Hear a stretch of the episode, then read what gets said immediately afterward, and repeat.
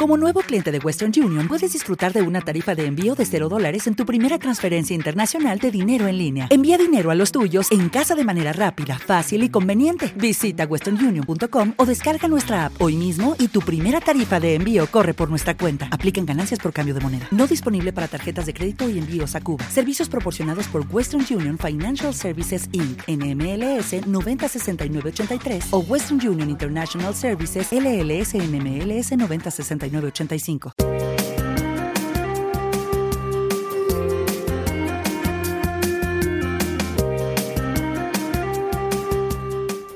Hola, soy Laura García Agustín.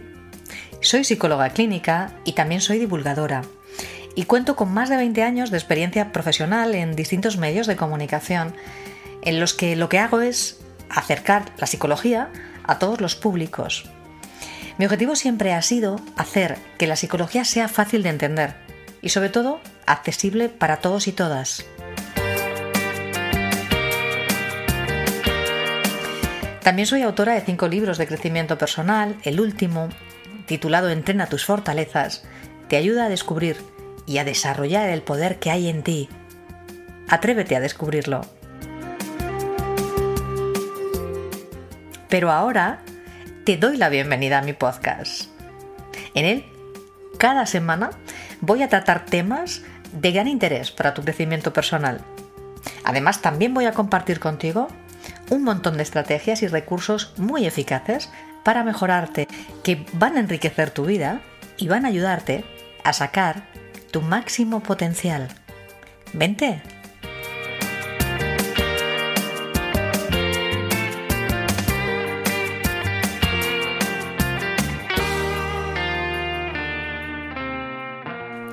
Hola, ¿cómo estáis? Espero que con buen ánimo y con muchas ganas de aprender lo que hemos previsto para el capítulo de esta semana. Nosotros ya sabéis que cada semana os preparamos con mucha ilusión temas que consideramos muy interesantes y que sabemos que os acaban encantando.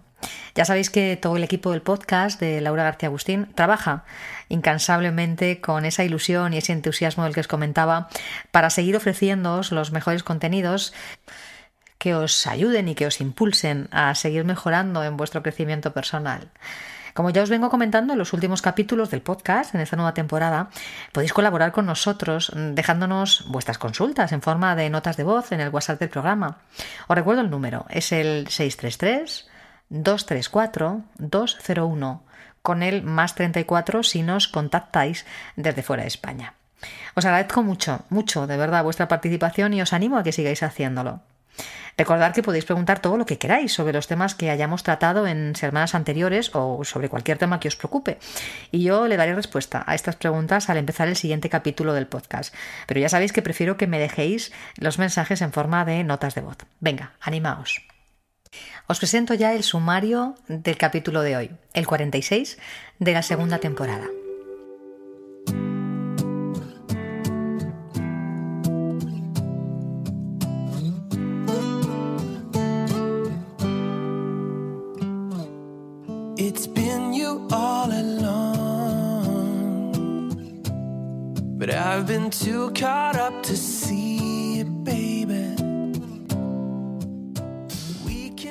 Empezamos contestando vuestras consultas.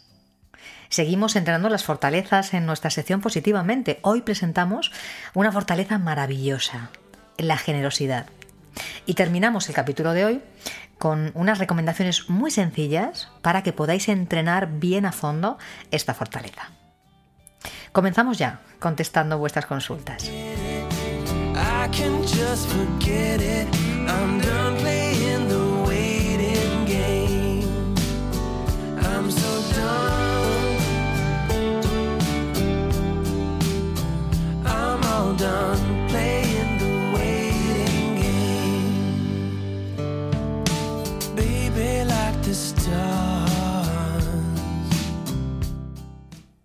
Esta primera es de Claudia, que nos deja un mensaje de voz que escuchamos. Buenos días, Laura. Mi, nombre es Claudia. Eh, bueno, yo quería que me iluminaras un poco en cómo actuar ante una situación que me genera bastante inestabilidad y un poco de angustia. Eh, se trata de una pareja que, hemos que he compartido con él durante ocho años muchísimas cosas, la mayoría maravillosas, con nuestros momentos grises. Eh, bueno, él decidió hace ya casi un año que la historia acababa. Yo lo pasé muy mal porque estaba muy enamorada, creo que más que él de mí, y aún continúo. Y aún continúo básicamente porque no, no tengo la posibilidad de pasar página. Eh, somos compañeros de trabajo. Eh, yo he intentado alejarme lo más posible de él, pero él sigue tirando de mí. Y de modo que siempre siento que jugamos a su juego, que nos acercamos solo hasta donde él quiere que nos acerquemos y que yo entro en ese juego simplemente con la esperanza de algún día poder conseguir algo más, porque yo sigo queriéndole. Eh, entonces no sé de verdad cómo, cómo afrontar, porque hay días que son maravillosos, porque él, bueno, pues está atento conmigo, amable eh, y todo es mm, estupendo, pero luego hay otros días que se aleja sin dar explicación, porque no tiene por qué darla, porque ya no somos pareja y en ese tiempo yo me siento bastante mal. Mi vida está llena de muchísimas otras cosas que, que me llenan mucho, que me hacen sentir muy bien pero esa parte con él la sigo echando de menos muchísimo y, no sé cómo actuar, o sea, no sé qué, hacer para, para sentirme mejor. Muchas gracias por tus podcasts que sigo con muchísima atención y, que siempre me ayudan a, estar un poco mejor. Eh, continúa con tu proyecto, que es un proyecto muy bonito. Gracias, Laura.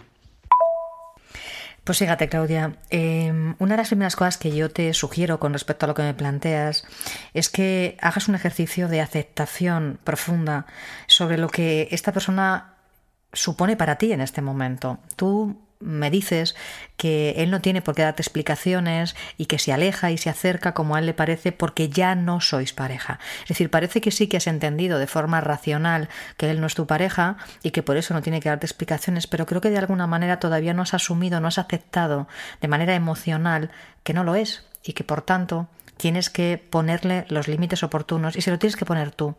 Él no tiene por qué poner esos límites porque él no sufre estando contigo. Quiero decir, como tú bien dices, sois buenos amigos, sois compañeros, él se acerca, tira de ti, pero claro, es que él no está sufriendo porque el que tomó la decisión hace cerca de un año de dejar la relación de pareja fue él.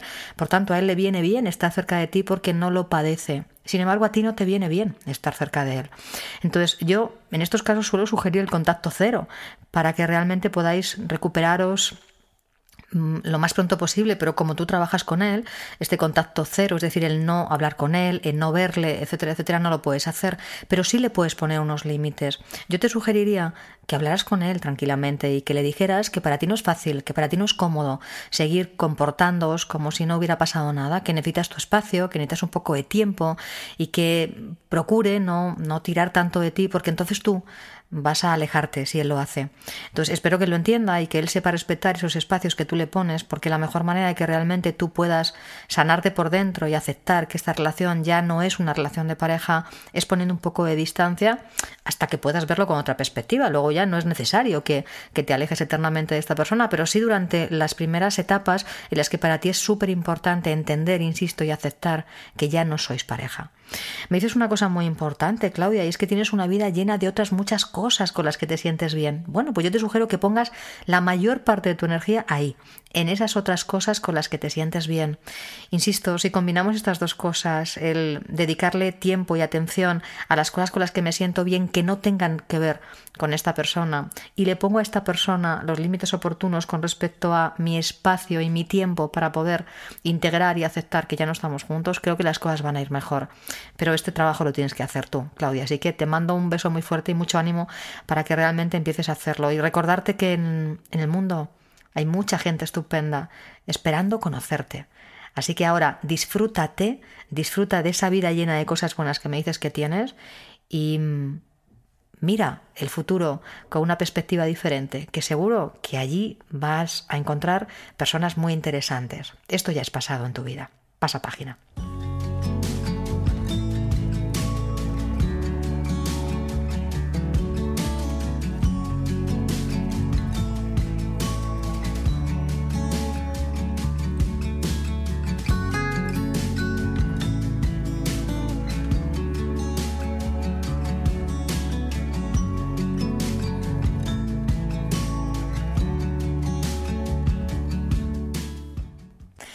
Vamos con la segunda consulta que viene en forma de mensaje de texto que os leo.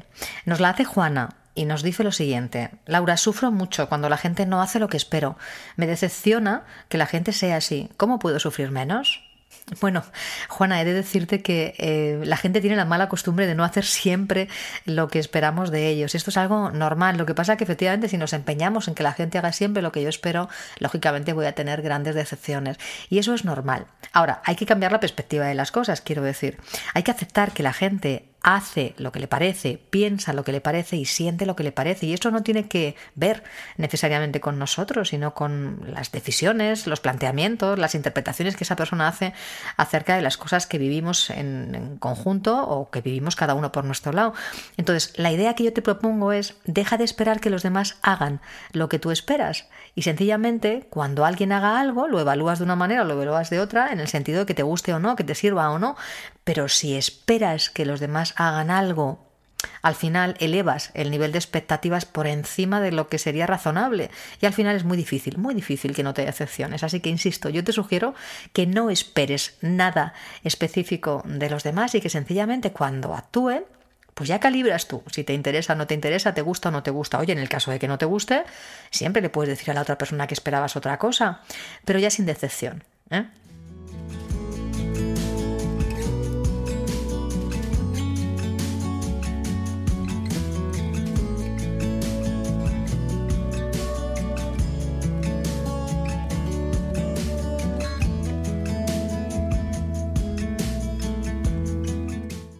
Vamos con la siguiente consulta que también nos deja grabada Francisco Javier desde Cádiz. Escuchamos. Buenos días, Laura. Soy Francisco Javier de Cádiz de nuevo. Tengo que comentarte más dudas que se me han venido a la cabeza, porque como siempre estoy dándole vuelta a la cabeza y a las cosas, pues me siguen surgiendo dudas. Me dijeron en su día que escribir en un diario es una buena terapia eh, emocional para descongestionar los pensamientos y para quitarte la ansiedad de forma terapéutica. ¿Es cierto? ¿No es cierto? ¿Sirve o no sirve? Pues mira, Francisco Javier, claro que sirve todo lo que sea escribir en un cuaderno mm, lo que pensamos, lo que sentimos, la interpretación de las cosas que nos suceden, nos ayuda a poner fuera lo que tenemos en la cabeza, lo que los psicólogos llamamos nuestro diálogo interno, y nos permite ver de una manera bastante gráfica cómo interpretamos la realidad, qué tipo de lenguaje utilizamos a la hora de contárnoslos y ver sobre todo si está desproporcionado o si hay algún tipo de error cognitivo en, nuestro discurso. De hecho, este material nosotros los psicólogos lo utilizamos muchísimo. Yo a todos mis pacientes les pido que hagan un registro de sus situaciones de malestar, de sus pensamientos, de sus emociones y de los comportamientos que llevan a cabo para poder manejar lo que les sucede. Y es muy gráfico ver las cosas que nos contamos cuando nos pasan las cosas, ese diálogo interno como te cuento. Entonces, sí, sí, sirve de manera terapéutica, pero sobre todo sirve para que podamos identificar esos errores de los que te estoy hablando. Cuando identificamos los errores que cometemos a la hora de pensar, pues por ejemplo desproporciones o por ejemplo un lenguaje excesivamente catastrofista o, mm, anticipaciones negativas, es decir, una serie de errores que yo enseño a mis pacientes a identificar, podemos empezar a modificarnos si sabemos cómo tenemos que hacerlo, que es otra de las cosas que enseñamos los psicólogos, a corregir esos errores en nuestro discurso. Pero además, el hecho de escribir es terapéutico porque efectivamente nos permite desahogarnos, nos permite poner en palabras las cosas que nos preocupan. Por eso, como tú bien dices, a ti te sirve porque te desahoga, porque permite que te puedas expresar esas emociones, esas preocupaciones que tienes. Ahora bien, como recurso único para manejar la ansiedad, no es lo más adecuado, es decir, sería interesante que aprendieras otras estrategias para manejar tu ansiedad, ¿vale? Entonces, insisto, como recurso único no es lo más adecuado, pero como un primer recurso para desahogarte y para poner palabras a las cosas que te suceden, sí, es un recurso adecuado, funciona.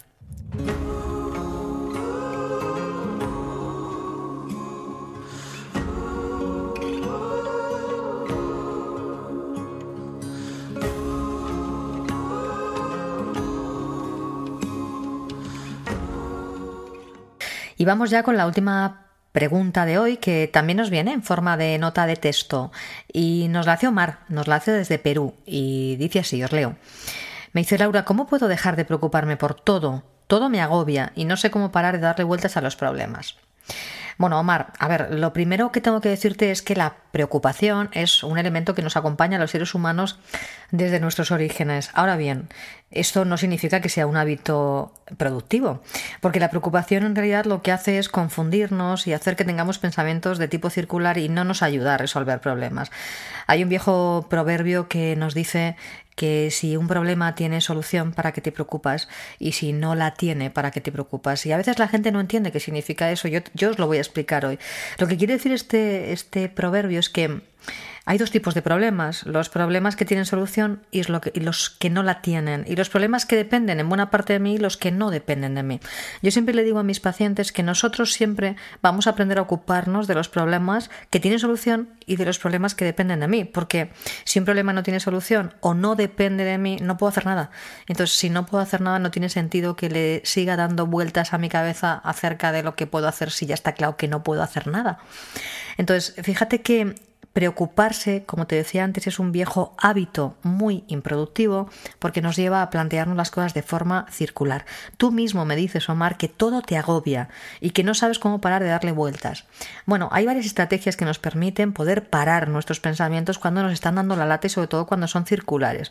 Una de ellas es una estrategia que yo llamo parada de pensamiento y que es súper eficaz y que yo le enseño a mis pacientes en consulta. No te puedo enseñar la estrategia completa aquí porque no te tengo delante, pero básicamente Em, se basa en decirle a nuestros pensamientos basta cuando ya no nos llevan a ningún lado. Y es tan sencillo, insisto, como detectar ese pensamiento de tipo circular y cuando lo hayas pillado decir, ya está bien, esto no me lleva a ningún lado, no voy a solucionar nada pensando de esta manera, con lo cual no lo quiero en mi cabeza. Y automáticamente diriges tu atención hacia otra cosa, hacia otra cosa que te distraiga y que te permita poder em, eh, ocuparte en otras cuestiones.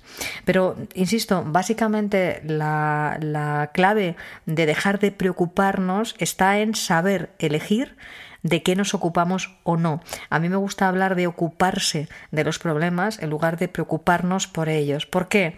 Porque preocuparnos nos lleva a dar vueltas de forma circular sin buscar soluciones y ocuparnos de los problemas Em, implica, primero, decidir si ese problema tiene solución o no, segundo, decidir si depende de mí o no, y tercero, buscar las soluciones para poder emprenderlos. Así que, Omar, te invito a que a partir de ahora hagas este ejercicio. Cada vez que tengas un supuesto problema, como te lo he mostrado en esta contestación. Un beso fuerte que se va para Perú.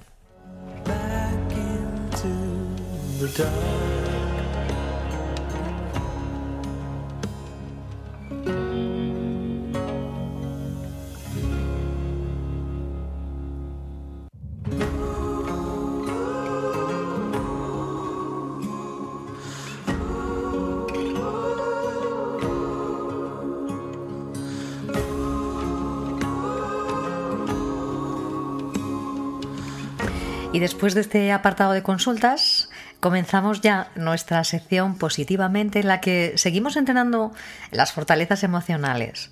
Hoy, como os decía en la cabecera del programa, vamos a entrenar la generosidad y vamos a descubrir también el valor del altruismo. Hoy además eh, quiero empezar citando las reflexiones de tres grandes pensadores y además de tres personas enormemente generosas y altruistas que contribuyeron con sus acciones y con sus mensajes a hacer de este mundo un lugar mejor. La primera es la Madre Teresa de Calcuta. Ella dejó dicho, solo pasaré por aquí una vez, así que dejaré tanto bien como pueda a mi paso. Me encanta esta frase, ¿verdad? Porque qué fácil es hacer las cosas bien y dejar un buen recuerdo de nosotros mismos. Si como bien dice ella, eh, solamente vamos a estar por aquí en una ocasión, hagámoslo bien, hagamos lo mejor que podamos las cosas. El segundo pensador eh, que quiero citaros es Jean-Jacques Rousseau. Él declaró, sé y siento que hacer el bien es la felicidad más auténtica de la que el corazón humano puede disfrutar. Y no se equivocaba. Luego os contaré cómo la neurociencia ya ha demostrado que ser generoso o generosa y realizar actos altruistas, es decir, hacer algo bueno por los demás, mejora nuestro sistema inmune, entre otros muchos más beneficios para nuestra salud física y mental. Y el tercer gran pensador al que quiero citar es el Dalai Lama, que ha manifestado en numerosas ocasiones que si quieres que otros sean felices, practica la compasión. Si quieres ser feliz, practica la compasión.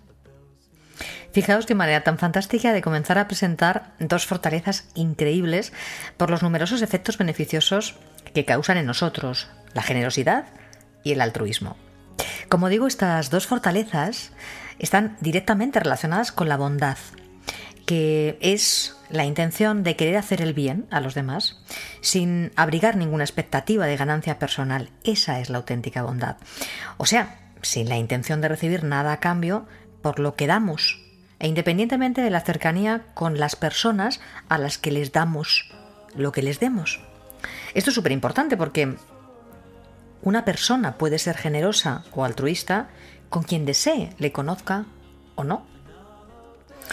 La generosidad, por tanto, es una de esas fortalezas con las que se recibe un beneficio muy directo, porque aunque no se busque, siempre se encuentra, por la manera que nos hace sentir y sobre todo porque es la que nos permite convertirnos en una mejor versión de nosotros mismos o de nosotras mismas. Antes te hablaba de la bondad, que es de donde se nutre la generosidad, ¿no? Pero además la bondad también se alimenta del respeto hacia los otros, hacia los demás, a los que se les otorga un gran valor. Y sobre todo del profundo deseo de dar y de poder ayudar, porque por encima de las apetencias inmediatas que podamos tener, se antepone el provecho que preveemos que los demás van a tener con nuestra actuación. De manera que, si os dais cuenta, se antepone ese provecho al nuestro. La gente bondadosa disfruta realizando buenas obras en beneficio de otras personas, incluso aunque no las conozca de nada. Sus acciones están llenas de gestos amistosos, de caricias, de palabras amables o de conductas altruistas. Son ese tipo de personas que nunca están demasiado ocupadas para hacer un favor. Todos conocemos algunas de estas personas que son una maravilla tener cerca, ¿verdad?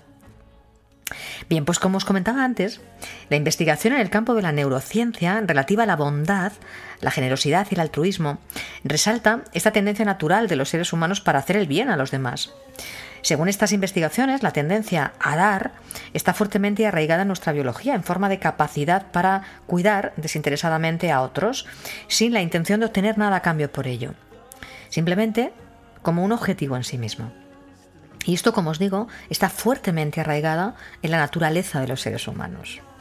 Aunque también es cierto que las personas generosas disfrutan de tres beneficios inmediatos, aunque no los busquen, pero sí que es verdad que los disfrutan. Uno de esos beneficios inmediatos es que se sienten mucho más felices que el resto, porque dar siempre provoca sentimientos de plenitud y de satisfacción, y la felicidad, lógicamente, nos hace vivir una vida mucho más llena de sentido. El segundo beneficio inmediato que reciben las personas generosas es que reciben mucho afecto. Uno siempre recoge lo que siembra, yo lo digo siempre, aunque no se espere recoger nada cuando uno da de forma desinteresada, se obtiene siempre, porque los demás nos lo hacen saber, nos hacen saber su agradecimiento cuando les damos algo de forma desinteresada, con lo cual reciben mucho afecto, como os digo. Y el tercer gran beneficio que reciben las personas generosas es que reciben mucho agradecimiento. Como os decía, el agradecimiento de los demás eleva muchísimo nuestro espíritu y nos permite vivir en armonía con los demás y con nosotros mismos, porque el agradecimiento es una de las emociones más contagiosas que existen y de las más beneficiosas también. En esta misma dirección, apuntan también las investigaciones realizadas en el campo de la psicología positiva, que resaltan el hecho de que dar de forma desinteresada, ya sea tiempo, cuidados, dinero, lo que sea, da igual, el hecho es dar algo, proporciona una sensación de bienestar que no puede compararse con ninguna otra y que a su vez redunda de nuevo en múltiples beneficios como por ejemplo el fortalecimiento de nuestro sistema inmune, la mejora de nuestra calidad de vida, cambios en el sentido de la vida y en el valor de las cosas, un incremento de emociones positivas como la alegría, la satisfacción, la calma, la compasión o la empatía. Emociones, todas ellas, fundamentales para el mantenimiento de una buena salud. Pero, ¿por qué decimos siempre los científicos que las emociones positivas mejoran notablemente la salud? Pues mirad, la razón es la siguiente. El hecho de sentir esas emociones positivas de las que hablábamos está relacionado con una descarga masiva de sustancias analgésicas en nuestro organismo. Las famosas endorfinas, que seguramente has oído hablar muchas veces de ellas, que nos reconfortan física y emocionalmente y que contribuyen a que se reduzca el dolor físico. Al mismo tiempo, la presencia de estas endorfinas produce una disminución de otras emociones consideradas tóxicas como la ira y de sustancias como el cortisol, que ya sabéis que es la hormona del estrés, por lo que mm, nos alargan la vida y además nos permiten establecer más relaciones personales y de mucha mayor calidad. La empatía y la compasión son otras dos emociones que son fundamentales dentro del altruismo y de la generosidad, porque son emociones muy potentes que nos ayudan a conectar con los demás. Ahora bien, estas dos emociones, la empatía y la compasión, son muy parecidas, pero no son iguales. Atended, mirad, la empatía consiste en esforzarse por conocer el estado emocional de otra persona, incluyendo sus pensamientos y sus sentimientos. Por tanto, empatizar con alguien supondría tratar de entender su postura, sus motivaciones, sus anhelos, sus miedos. En definitiva, se trataría de mirar a través de los ojos del otro para tratar de descubrir qué sentiríamos nosotros si estuviéramos en una situación parecida. De hecho, recientes investigaciones sobre las neuronas espejo han arrojado mucha luz al respecto sobre cómo reaccionamos los seres humanos ante el sufrimiento de los demás. Tal es así que algunos científicos consideran que el descubrimiento de las neuronas espejo representa uno de los hitos más importantes de la historia de las neurociencias en la última década. ¿eh? Ahí es nada. Bueno, la compasión, que es la otra emoción que sustenta la generosidad y el altruismo, es la reacción que surge ante el sufrimiento ajeno y que nos empuja a querer eliminarlo y proporcionar bienestar a quien sufre. La compasión es algo distinto a la empatía porque, a diferencia de aquella, la compasión no solo nos sirve para comprender el sufrimiento de los demás, sino que también nos despierta el impulso de ayudarles de forma activa, de llevar a cabo una acción productiva encaminada a neutralizar o a eliminar el sufrimiento que estamos viendo. Sí que es verdad que la empatía y la compasión están íntimamente unidas, de manera que si yo no siento empatía es difícil que pueda sentir compasión, pero no siempre que siento empatía puedo sentir compasión. Quiero decir que yo puedo tratar de entender qué es lo que te pasa y tratar de mirar desde tu perspectiva las cosas que te suceden y tratar de entenderlo, pero no siempre ese gesto empático me va a llevar a querer aliviar un sufrimiento, porque ahí entraríamos en el campo de la compasión, ¿vale?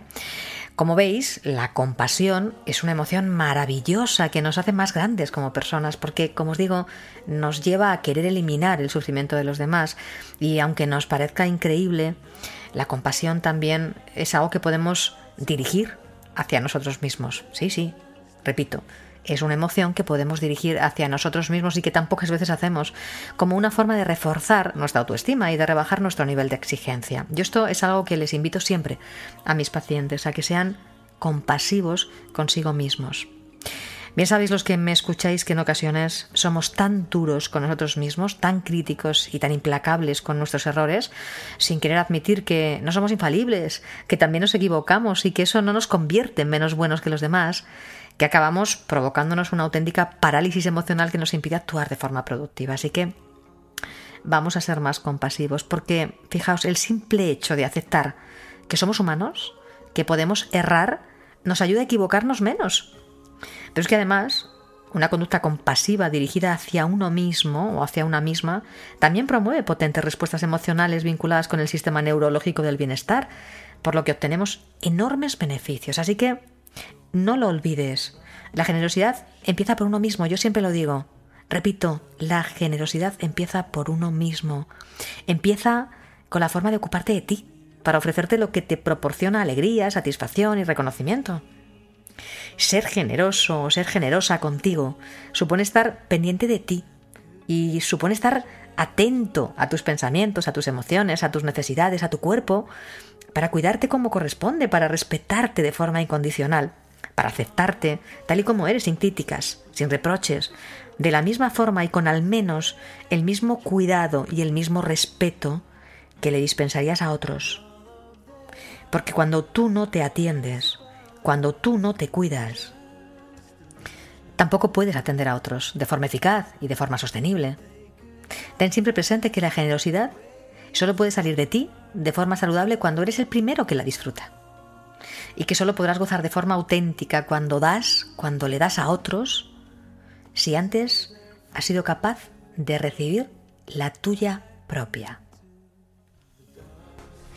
Así que para ayudaros a entrenar estas dos maravillosas fortalezas, la generosidad y el altruismo, os propongo estas sencillas tareas. Venga, coged papel, boli y tomad nota.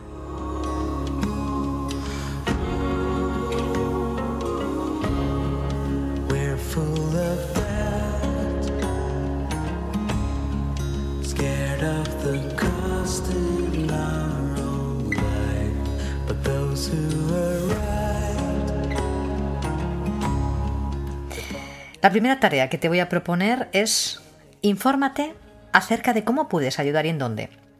No dejes de hacer algo porque tengas miedo, porque el miedo hace que se pierdan grandes oportunidades de ser útil. El miedo provoca discriminación y provoca prejuicios, pero sobre todo paraliza.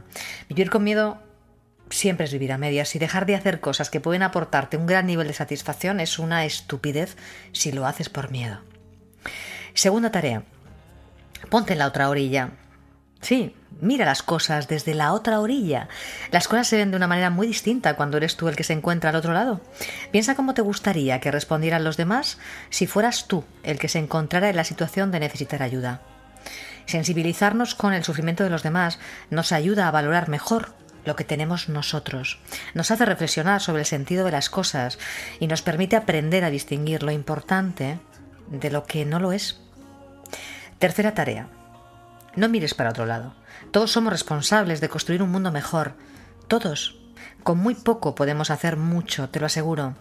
A veces no se emprenden acciones solidarias porque se minimiza el impacto de lo que cada acción individual representa para ayudar a otros. Y eso provoca que al final nadie haga nada. Cuarta tarea. Entrénate en solidaridad. No te quedes parado, no te quedes parada. Actúa ya.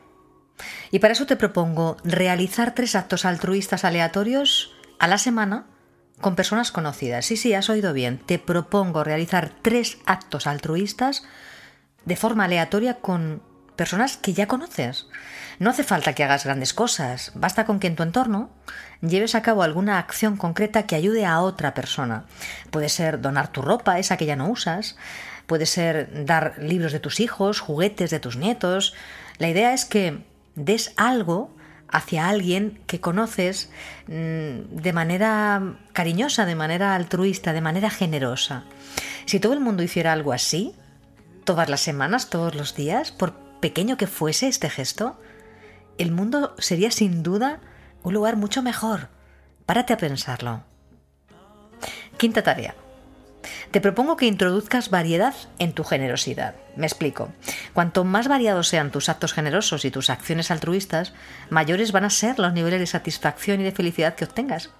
Y menos probabilidad vas a tener de caer en lo que los psicólogos llamamos adaptación hedonista. ¿Qué es esto de la adaptación hedonista? Bueno, pues explicado de una manera muy sencilla es la capacidad que tenemos los seres humanos de adaptarnos, de acostumbrarnos a lo bueno. Tenemos tanto bueno en general que al final nos habituamos, nos acostumbramos a tener las cosas fáciles y a tener las cosas buenas. Así que haciendo actos de generosidad y haciendo actos variados, como te digo, de generosidad, evitamos esta adaptación hedonista. Es esta tarea Enseña a los niños, a las niñas, el valor de las cosas. Sé responsable con lo que les regalas a los niños y la cantidad de cosas que les das. Esto es muy importante. Yo siempre insisto a los padres de que seamos conscientes de la cantidad de cosas que les damos a los niños y que no necesitan. Esta manera de actuar es una muy buena manera de enseñar a los niños y a las niñas que cuanto más se tiene es más probable que se quiera más y que cuanto menos se tiene, en cambio, más se valora lo que se tiene y además menos cosas necesitamos. Reflexiona sobre esto porque estamos construyendo una sociedad en la que los niños y las niñas tienen demasiado y no lo valoran. En nuestra mano está cambiar este paradigma. Séptima tarea. Siente el poder que tienes para salvar vidas. Sí, para salvar vidas. Hazte donante de órganos, de tejidos, por ejemplo, de médula, o dona sangre periódicamente. Un pequeño gesto como este puede representar para otras personas la diferencia entre vivir o morir. Y esa sensación, esa sensación de haber dado algo tan absolutamente maravilloso, tan absolutamente esencial para otro, es indescriptible. Es indescriptible, te lo aseguro. También puedes realizar un acto aleatorio de bondad semanal para un desconocido, por ejemplo. Recréate la sensación de plenitud que obtienes al saberte tan útil y tan necesario. Eso te aseguro que llenará de sentido tus días, que alargará tu vida y te llenará de una profunda satisfacción. Te lo aseguro. Y recuerda, no hace falta que hagas grandes cosas, ni que emprendas acciones solidarias de gran envergadura. Basta con que mires a tu alrededor y te preguntes cómo puedes ser más útil a tu comunidad o cómo puedes ayudar a alguien cercano, por ejemplo a tu vecino, a tu vecina, a un familiar. Ayudar a los demás saca lo mejor de nosotros mismos y promueve en los otros sentimientos de gratitud y sentir la gratitud de los demás llena nuestra cuenta emocional de saldo positivo. Nos ensancha el alma y nos hace ser mejores personas, te lo aseguro. Como frase resumen del capítulo de hoy, os dejo esta. La generosidad siempre empieza contigo. Parte de ti y vuelve a ti. Así que ocúpate de cuidarte para que puedas ser bien generoso. Solo cuando disfrutas ampliamente del hecho de recibir, sí, del hecho de recibir, puedes gozar de forma auténtica cuando das. No lo olvides. Y como tarea extra, os propongo lo siguiente también. Haz una lista con las acciones concretas que vas a realizar esta semana para ayudar a otras personas y evalúa cómo te has sentido después de hacerlo. No escatimes a la hora de describir tus emociones y sensaciones. Después, lee lo que has escrito con calma. Eso te ayudará a poner en valor lo que has hecho por ti y también lo que has hecho por los demás.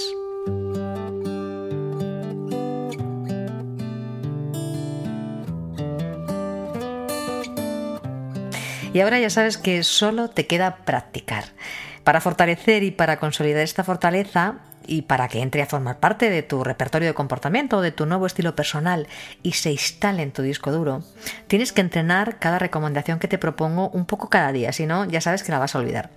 Todo lo que no se entrena no se consolida, así que si realmente quieres ser más generoso o más generosa y contribuir a ser más altruista también, tienes que entrenarte con regularidad, si no va a ser muy difícil que consigas instaurar o fortalecer estas dos eh, fortalezas.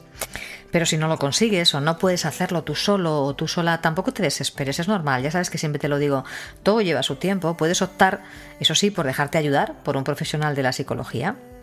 Sí, también para ser mejor persona, también para trabajar tu generosidad, para entrenar esta fortaleza, como te digo, estamos los profesionales de la psicología, ya sabes que la psicología positiva se dedica precisamente a eso, a sacar lo mejor de las personas, los mejores recursos, a mm, facilitar ese entrenamiento de los mejores recursos personales.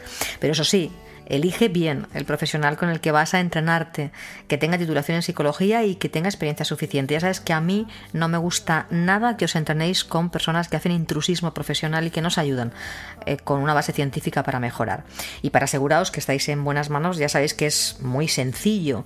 Es tan sencillo como preguntar al profesional con el que vais a trabajar por sus credenciales, por su experiencia, que tiene que facilitaros de forma extensa, como yo hago con mis pacientes. En cualquier caso, y sea como fuere, lo importante es que tengáis claro que podéis disfrutar mucho de este trabajo y instaurar nuevos hábitos y rutinas que mejoren vuestro día a día de forma increíble. Además, ya sabéis también que cuando se sabe lo que hay que hacer, siempre es mucho más fácil obtener los resultados. Os recuerdo que además de en iBooks podéis escucharme en otras plataformas de reproducción de podcast como Spotify y Apple Podcasts o iTunes, donde os pido que me dejéis una reseña o que me regaléis unas cuantas estrellas y así me ayudaréis a que el podcast de Laura García Agustín llegue cada vez a más personas. Y si os gusta, pues eh, ya sabéis, no dudéis en compartirlo y recomendarlo tanto como queráis entre vuestros contactos y en vuestras redes sociales.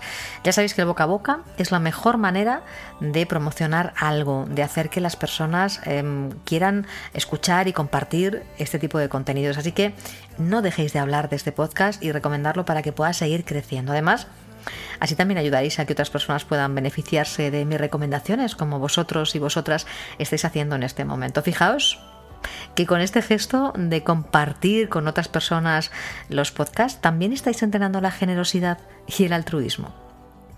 Y para no perderos ningún capítulo del podcast, no olvidéis suscribiros, así vais a estar puntualmente informados de cada una de las cosas que vayan surgiendo.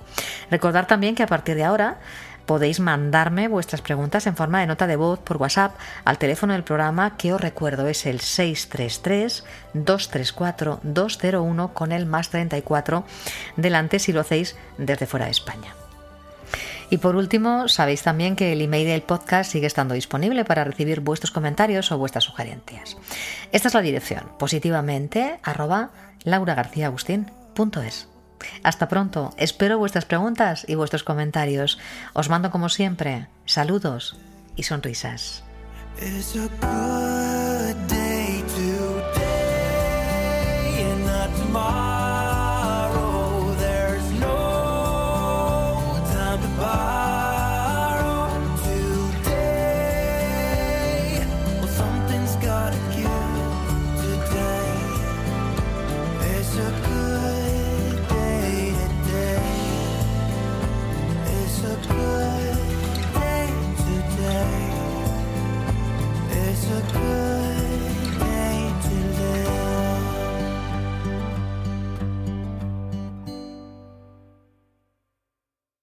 Como nuevo cliente de Western Union, puedes disfrutar de una tarifa de envío de 0 dólares en tu primera transferencia internacional de dinero en línea. Envía dinero a los tuyos en casa de manera rápida, fácil y conveniente. Visita westernunion.com o descarga nuestra app hoy mismo y tu primera tarifa de envío corre por nuestra cuenta. Aplican ganancias por cambio de moneda. No disponible para tarjetas de crédito y envíos a Cuba. Servicios proporcionados por Western Union Financial Services Inc. NMLS 906983 o Western Union International Services LLS NMLS 9069 85